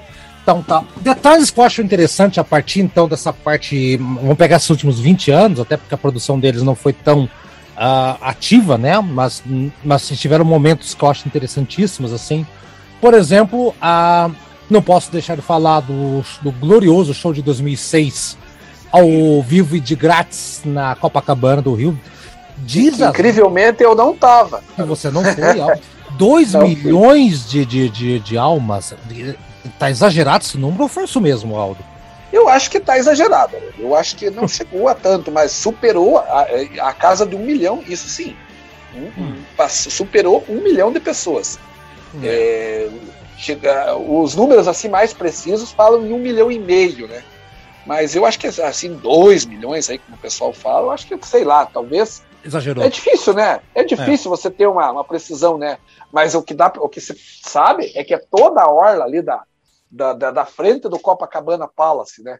Onde Sim, foi é montado grande o palco. caralho. Isso. Porque o que aconteceu? O palco foi montado e do quarto do, do- onde estava o Mick Jagger, ele conseguia sair e, e- e ir diretamente pro palco. Não sei se você se recorda disso.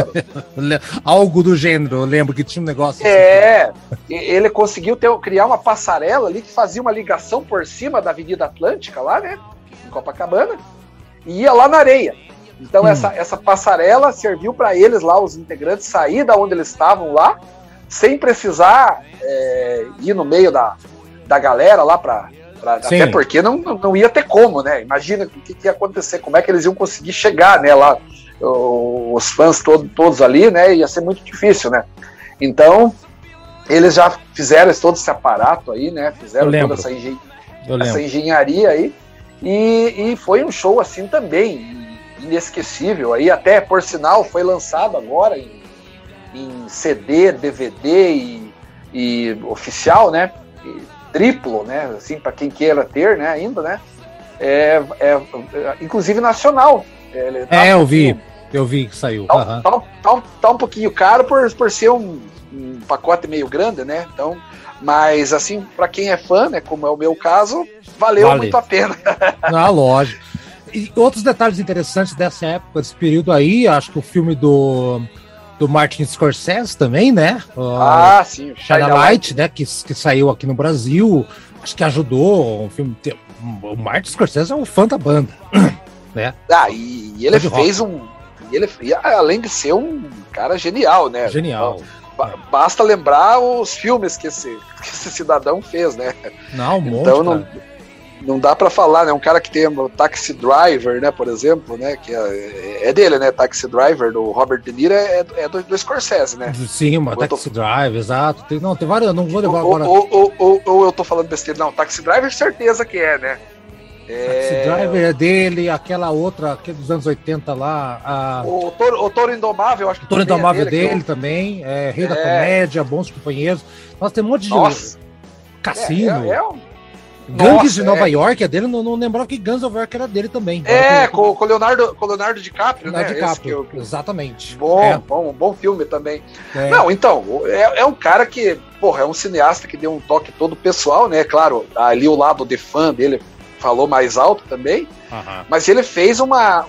uma ali mostrando, né, o.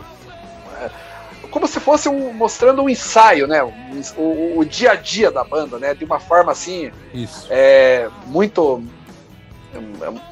mostrando o lado humano, né, do, do- do- dos Stones, né, porque muitas vezes a, a banda é vista ali, né, como, como semideuses, intocáveis, né, ali não, ali eles eles mostravam ali os, os erros deles, ali eles começando a tocar e, e, ah, ensaiando, né, para shows e tal, todo aquele bastidor, né, foi um Sim. filme muito interessante que, que também ajudou, mais uma vez, o- o- os Rolling Stones a renovar o público. Né? Isso, é, isso é muito interessante, porque uma banda que, para durar 60 anos, ela precisa renovar o público, né? senão é, os primeiros fãs dos Stones ou estão mortos ou estão de bengala. Né? Veja, Por aí. é, o É. os fãs dos Stones aí que tinham 15, 20 anos estão na casa dos 80, né? Tem a idade do- Exato. dos integrantes. da- Então muitos já nem estão mais entre nós, né? Então é, É. é, a, a banda precisou de todos esses acontecimentos para para se renovar e tudo isso é um mérito da banda. E né? conseguiram, Tudo isso cara. E conseguiram, cara. Conseguiram. Eles Pois tocaram em é. Buenos Aires, na Argentina, e são deuses, cara, na Argentina. é um- pois é, é, eu Hum. acredito que, a- que eles são mais é, Lá. reverenciados lá do que aqui. Sim, É, com certeza. É, com certeza. eu- aliás, isso, isso é uma a Argentina tem esse, esse lado assim, né? Vamos, vamos ter que dar a mão à palmatória. Você pega um, um, um- um álbum como ACDC River Plate, é, porra, aquilo é o maior show que o ACDC fez até hoje na vida deles. É, não sei se você já assistiu, Haroldo. Sim, sim, Live do River Plate. Muito, muita, Ah. muito massa que show. Muito bom, Que- o, o que que é aquela a energia daquela plateia, né, cara? Pare- É Parece que eles estão. É, então, então e, e o mesmo vale pro, pro, pros, pros shows do lado do Kiss, do Iron Maiden. Sempre o- os argentinos têm esse lado aí, né? E, e realmente eles são mais. É, é, detesto admitir isso, mas eles são mais roqueiros. Por que que né? detesta, cara? O Brasil é dessa mania, cara. O, o argentino é gente boa, cara. É gente boa. Mas claro sim. que é. Você já e agora- pra lá. claro, claro, claro que é. Eu convidado argentino aqui falando com a Sim, gente. sim, sim, mas, mas o que, que eu digo, eu detesto admitir? Eu detesto admitir que nós ficamos atrás deles, mas. Ah, mas, não, nada a ver. O, Mas- o- mas o a- Argentina é só, é só no futebol que tem essa revirada do Brasil. O resto não mas, tem nada. mas- mas você, nada. sa- você sabia que. Você sabia, Haroldo, que quando Ah. eu fui a primeira vez, até vou, vou permitir contar um, um detalhe aqui, já, já, já em final do programa aqui, que eu fui pra, quando eu fui para Argentina a primeira vez, eu confesso que essa rivalidade boba aí criada pelo Galvão Bueno, principalmente, aquela coisa de é, os argentinos e não É sei o idiotice. eles são Isso. eles são catimbeiros, eles são não sei o quê. Aqui- Eu fui com aquele espírito meio armado lá. Cara, quando eu cheguei lá, eu vi que era completamente Nada a diferente ver. Nada a ver. do que eu, do que eu imaginava. Então, agora, que eles têm um lado assim, de- até mesmo as bandas deles lá, elas são mais reconhecidas que as nossas. Por exemplo, aqui nós temos uma dificuldade muito grande com as nossas bandas dos anos 70, que eh, ficam aí relegadas ao ostracismo, aí, com exceção de uma ou duas. Mas, por exemplo, Casa das Máquinas, O Terço, são bandas geniais que ficaram assim. Não, não precisa ir muito longe. Não vai muito longe, não, Aldo. Muito- olha só, o, Atlético fez aquela final da Copa Sul-Americana com, com o Bragantino ano passado. Você lembra? Né? Lembro, claro. Não, então. Aí, o que, que, a- que, que a Copa a, a, a Comembol faz? Ó, então vai uma, uma banda musical do, de cada país na final pra tocar lá, pra representar. É. Coincidiu com o Atlético e o Bragantino, dois times brasileiros.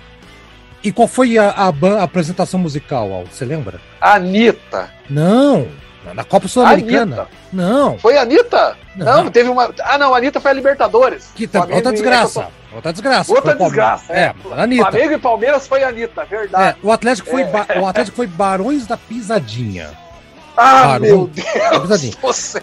Agora, aí tá. E por que, por que você tá falando isso, Aroto? Porque um ano antes, o, o Colón, um ano antes, o anterior, o Colón de Santa Fé, da Argentina, Hum, o- o- foi porra. campeão jogando no Paraguai na final contra um time da, da- sei lá qual é, não lembro qual foi a, a final. acho que foi o primeiro título do, do Colón, né? Da história, né? assim, Uma coisa assim. é. Eu sei que foi, foi- foi, uma, uma comoção na Argentina, Claro aliás. é foi. E, era, e, e Colón ali, é- a cidade é perto lá do, do, do- onde tá Santa Fé, né? Santa Fé, Colón Sim. Santa Fé, perto do, do de Assunção, eles invadiram, né? A, a- a- o defensor del Chaco. E antes da, da- a, a banda que ia representar a Argentina era uma banda de rock, cara. E fudida, uma banda pesada fudida. O Brasil não tem mais, não pro- produz até, mas não, Mas não chega. não chega. Não chega. É, é inacreditável. É. E na Argentina chega ainda. As ban- apesar que tem o reg reggaeton, aquelas coisas lá, Sim. mas o rock ainda tá lá. Eles mantêm essa tradição. Coisa que o Brasil. E assim, não tô falando, ai, bah, o, o- a cena metal do Brasil. A cena de metal, ok. Não, não, não, não, não, não é a cena metal. É, No o geral. rock mesmo assim, por exemplo, lá tem uma banda bem conhecida, bem que, que lá é- são, são considerados como deuses, que é o Soda Stereo. Do Porra, é estéreo. uma banda, Uhum. é uma banda assim que lá eles são considerados é, gigantes lá, né? E, e, eu- e o que eu quero dizer, por exemplo, lá eles, eles respeitam a figura, por exemplo, do Luiz Alberto Spinetta, por exemplo.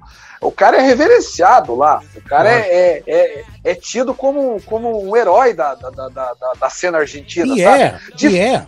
Difer- é. Diferentemente do que é tratado aqui, por exemplo, o- Raul os Seixas. caras do. do- Não, o Raul, não, ao- e ao Raul Seixas, como é que é tratado pelos próprios músicos? O, time, o, o- É, o sobrinho do Tim o Maia, o Ed- Ed Mota. Sim, sim, sim. Falou, falou toda aquela barbaridade. Mas eu, eu vou além. Eu, eu- bandas assim que ficaram, que são tão boas assim também quanto, e nu- nunca chegaram nem sequer perto. Ainda o Raul ainda conseguiu ter um, ter um sucesso é, aí, ainda reconhecido. Mas, O por exemplo, Terço. Patrulha do, Patrulha do Espaço, é, Terço. Made in Brasil, o Terço, Casa das Máquinas. Aí, se nós for pensar, lembrar o Peso, Bicho da Seda, quantas bandas legais o Brasil teve, né? E os argentinos é, são muito mais assim, dão muito mais valor a, a, a todo esse, a, a esse pessoal aí, né, que fizeram bandas muito legais aí. Você, você pega lá o Fito Paes, que também é um cara muito também referenciado, né, dentro do, do, do Charlie rock. Garcia, cara. Charlie Garcia. O Sui Pô, Generis, cara. A puta banda, cara. Puta que É, pariu. então, tudo isso a gente falou aí, né, para lembrar Dos que os Stones. Rolling Stones fizeram, fizeram, fiz- e, são, e são muito mais reverenciados lá.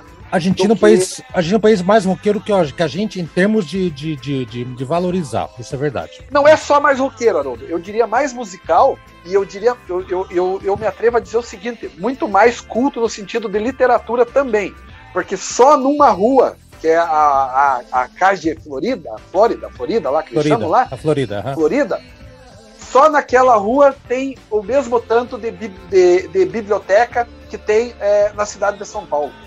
Na cidade inteira de São Paulo, só na casa de Florida. só numa rua da Argentina. Biblioteca ou livraria, você tá falando? Livraria. é, li- livrarias, desculpa. Não, desculpa não, não, livraria. não, não, O, o- o dado, o dado que eu lembro que era, é dizer o seguinte: que Buenos Aires tem mais Tem. livraria do que o Brasil. Não, Do que o Brasil inteiro. Do, do época Isso. atrás. Buenos Aires. É, e não, sim, Buenos Aires tem que o Brasil inteiro, mas a rua, a Florida, não, a Florida é muita coisa, cara. Essa, só na, na Florida tem. É, é- é- é equivalente Bom. a São Paulo. Imagina de livrarias. Exatamente. é. Bom, e, e outro detalhe, então, dos Stones, para gente finalizar aqui o nosso programa, Sim. né? 60 anos dos Stones, não podia deixar de ser, Aldo, ah, o falecimento do baterista Ah, em 24 de agosto de 2021, foi 80, 80 anos, um ano antes da banda fazer 60 anos de, de estrada, Charlie Watts, puta baterista, já fizemos um programa, dá uma procurada aqui, quem que estiver aí escutando, né? Temos um, um especial sobre o Charlie fizemos, fizemos no dia, aliás. né? no dia, morte. foi no dia da morte, inclusive, assim, de última hora, improviso e tudo mais. E esse programa, por, por incrível que pareça, é tudo improviso, tá, galera? Vocês estão ouvindo É. aqui. Então, eu acho que realmente, ah, se ele não tivesse morrido, acho que a banda também não ia seguir igual. Acho que já os Stones já, É, ele já. e ele já né? não tava, né? Ele já não tava tocando, né? Ele já, Já. tava. Já tava então, não ia, não ia mudar muita coisa. É, foi uma pena, porque ele merecia chegar a esse momento aí, com certeza eles fariam talvez um show de despedida para ele, mesmo que ele não tocasse, ou ele poderia tocar uma música apenas lá, nem que fosse. é, ele- ele- alguma coisa eles iam fazer para homenagear ele. É, Porque sim, você, sim. vo- você lembra que quando ele- eles vieram no Brasil, ele era o, o- o membro mais aplaudido da banda, quando, quando o Mick Jagger apresentava é, os membros da banda, ficavam ali dois, três minutos aplaudindo o Charlie Watts. Ele sempre foi uma figura muito carismática, né? Mas The Funk foi, cara. E, e- e a, a coisa mais antiga que eu, que eu tenho de contato com, com, com os Stones, de, tendo consciência, foi que o, o, o, o Charlie Watts ele veio com a banda de jazz dele tocar no Teatro Guaíra, Aldo, que é um teatro aqui no Aham. centro de Curitiba, para quem é da cidade, tá? E eu morava, Aldo, pra você se localizar, na rua Tibagi, num prédio que é justo na esquina do Teatro Guaíra, tá? Sim, eu sei. Com a Rua Bem 15, pertinho mesmo. Não, eu atravessava a rua, era ali, no último andar. Da janela do meu quarto eu via a Federal, assim, do Paraná. Dá pra ver certinho. Sim. E eu lembro que tocou ali o, o Charles Watts. Daí eu não podia ir no show, né? Nem conhecia direito, nem gostava muito de jazz nessa época, né? Tinha 91, 92, sei lá. E eu lembro que eu Uhum. fiquei da janela do quarto do 15 andar e deu pra ouvir todo o show do, de jazz dele. Eu achei fantástico o show de jazz do Charles Watts. E eu, eu escutei sem pagar, desculpa aí, Charlie. Mas eu, eu Quem, escutei- se- quem sabe aí despertou teu interesse por jazz, né, Harold? começou ali. Acho que até então não era, não era criança, não, tinha, não tem como saber muita coisa, né? Mas ali sim começou. E a, e mas acho que é isso, Aldo. Eu, acho que nós falamos de todos os aspectos da banda. Não falar mais, não, a gente não vai acrescentar mais muita coisa. Acho que é mais dois fãs falando aqui da banda, né? Você mais fã do que eu, obviamente, né?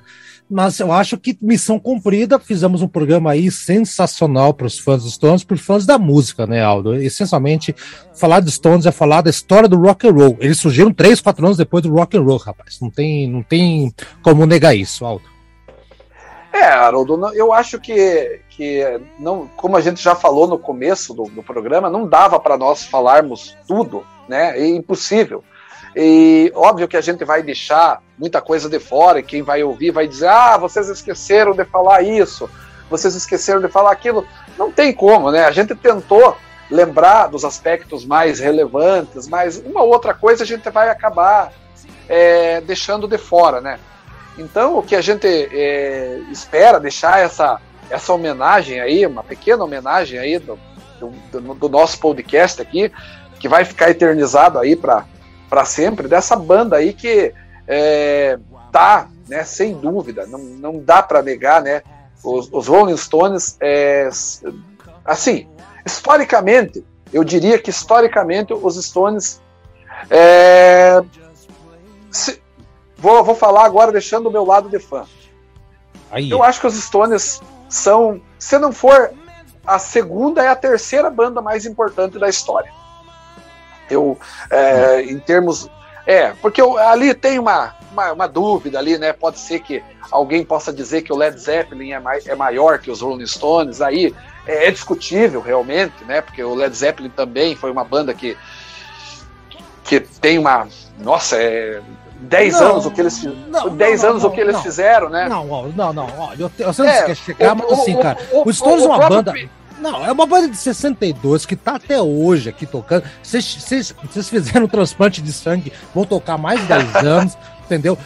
Que banda que Você entendeu? banda Você entendeu, você, você entendeu o que eu quis dizer, né, Haroldo? A maior banda de todos os tempos, a maior, né? A maior banda de todos os tempos é indiscutivelmente os Beatles. Isso vai, foi sempre, sempre foi, sempre será Beatles e nunca vai mudar. É, por, por tudo Eu que acho a melhor banda os Beatles e os Stones a maior. Eu acho que. Nossa, eu, eu já acho ao contrário. Beatles é a maior e Stones é a melhor, mas aí, aí entra no meu gosto pessoal. Porque eu, porque eu acho, eu sempre digo o seguinte, que é, a gente tem duas certezas nessa vida, né? Que uma que a gente vai morrer e, e- e a segunda é que nunca surgirá uma banda maior que Beatles, né? Então, Essa, essa certeza que já morreu, o Kate Richards não tem. Não tem. então, mas independente de ser a segunda banda mais importante da história, ou a primeira, ou a terceira, o, o fato é que, que os Stones estão definitivamente na história da música, um- uma banda que, que, que não vai ter nenhuma outra banda, eu tenho certeza. É como falamos no começo, talvez o The Who consiga alcançar essa marca daqui dois anos. Mas eu acredito que dessas bandas que nós temos aí, que nasceram dos anos 70 para cá e que estão aí na faixa dos 50 anos, eu acho que nenhuma vai alcançar os 60 anos Não, de existência. não, não, não, não, não, não. Eu, eu, O eu acho Purple, muito o Purple, difícil. o Purple tá arrisca, mas assim, na estica, Purple Nossa, mas é 68. difícil, né? 68, eles teriam É. que durar até 2028, né, Haroldo? Vai ter chão ainda, né? Tem seis anos ainda. É, vamos ver, vamos ver. É, é, é, é uma, é uma briga É, boa. É, uma briga Mas enfim, É eu acho que missão cumprida, Haroldo. Eu acho que fizemos um, fizemos um programa digno. É, A gente pede aí que os fãs, os fãs e quem não é fã, ouça aí e, e fala aí o que gostou, o que não gostou, enfim, tá aí. O programa vai tá atrás feito e Stones. Vocês que não conhecem aí, vai atrás dos Isso. Stones. Vocês estão perdendo tempo. Né? Pare. E, e- e- e olha, gente, eu- eu- quer uma dica certeira? Aldo, vamos fazer então, antes de ir para a última música, que vai ser a, a Road, Ju- Road Justice, né? Que, que você quer que a gente coloque aqui, que é a. baita do- música de o abertura puta do. música, muito boa, que abre o, o, o disco de 2006, né? Exatamente. 2005. 5, errei um ano. Então vamos lá, Aldo. vamos lá. E se você tivesse que jogar um disco na mão de um cara que nunca ouviu Stones, me dá um disco, um, um. Ó, escuta isso aqui de começo ao fim. Qual que você vai dar pro caboclo? Então, Haroldo, o meu disco preferido, você sabe que é o Stick Finger, mas talvez ele seja um disco muito. é, não, não é assim. é, próprio para iniciar, né? Aham. É, Então, uma- é um disco. Eu acho que o disco que, por incrível que pareça, é um disco que você gosta muito, que você mencionou. É um disco que tem uma característica pop, mas que não deixa de mostrar o Stones também o seu lado roqueiro. Eu indicaria o Some Girls. Some Girls, disco punk deles, entre aspas, né? É, é o Eles disco falam. punk, é o disco disco, é o disco. Isso, tudo. Enfim, é, tudo. né? Ali tem tudo, ali tem tudo que os Stones fizeram. Tá, eu se eu tivesse que dar, eu. Oh, que, que frase mais maliciosa. Se eu tivesse que dar, opa, Se eu opa, tivesse que opa. indicar um disco, né? ah, seria o Exile on Main Street, que de 72, pelo volume de músicas que tem lá. Se o cara tiver que escutar uma coleção de discos dos Stones, que seja um disco duplo de estúdio, Aldo. Eu, eu penso assim. É, É, também. é outro Uma critério. ótima disco. Sim. Outro critério. Vamos lá então, Aldo. Então você chama aí a última música então e vamos despedir. Valeu pela homenagem aos Stones. Tomara que eles escutem a gente, Aldo. O que, que vamos ouvir e até semana que vem. Então, daí do, do álbum do, do Bigger Bang, né? De 2005, né? Então a faixa Rogue Justice, né? Que é uma, uma música de abertura ali, arrasa quarteirão, da, lembrando as, as faixas do- dos anos 80 aí, dos anos 90 também, aquela pegada assim, aquele riff inconfundível, né? Do Kate Richards, né? Hum. E não, não, não tenho o que dizer, né, Harold? É um, é um, é um disco que deixa aí um, um, um- belo um, belo fim de carreira depois, né, que, que viria a, a ser complementado por um outro álbum que é o Blue and Lone Some, né, que eu indiquei aí para você e também indico para quem não conhece, curte blues, que ouça Isso. também. Então é isso. Vamos lá. Vamos lá, vamos ver então. E o próximo especial que a gente vai fazer com Barões da Pisadinha, não percam. Inclusive, com, com show exclusivo na final da Sul-Americana. Eita, fim de feira. Tchau, Aldo. Até próximo. Olha, programa. Haroldo, se, eu- se um dia o Curitiba, o Curitiba Futebol Clube aqui do Paraná chegar numa final de Sul-Americana, eu não me importo de ouvir o Barões da Pisadinha. Eu, não ouvi, cara. Eu tapei o ouvido. Mas, mas tudo bem, vai lá. Tchau pra você, Aldo. Até a semana que vem. Até mais. Tchau, galera. Até, valeu, um abraço a todos.